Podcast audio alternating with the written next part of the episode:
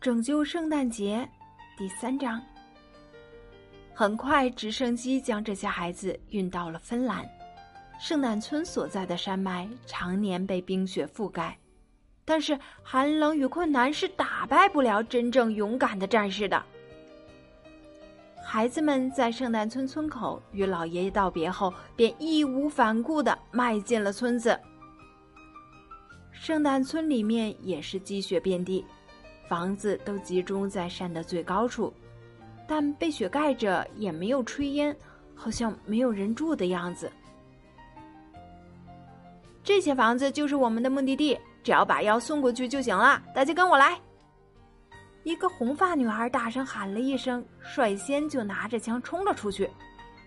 熊赳赳却不急，他先把队员召集起来。古语不说了吗？人多力量大。队形还没摆好，一大堆正方形的东西却突然飞速的向他们袭来。熊赳赳大喊一声：“开火！”一些反应快的孩子啊，已经开枪打这些盒子，有的盒子打飞了，也有漏网的。熊赳赳就上前用拳脚将这些盒子打飞。盒子破掉了，里面的东西也露了出来，竟然是圣诞礼物。有笔记本电脑，有暖暖的围巾，有大大的洋娃娃，可惜已经被子弹打成了破铁烂布。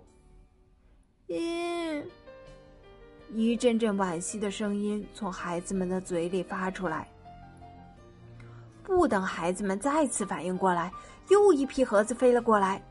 这次啊，除了少数孩子，大多数孩子都等着盒子落地。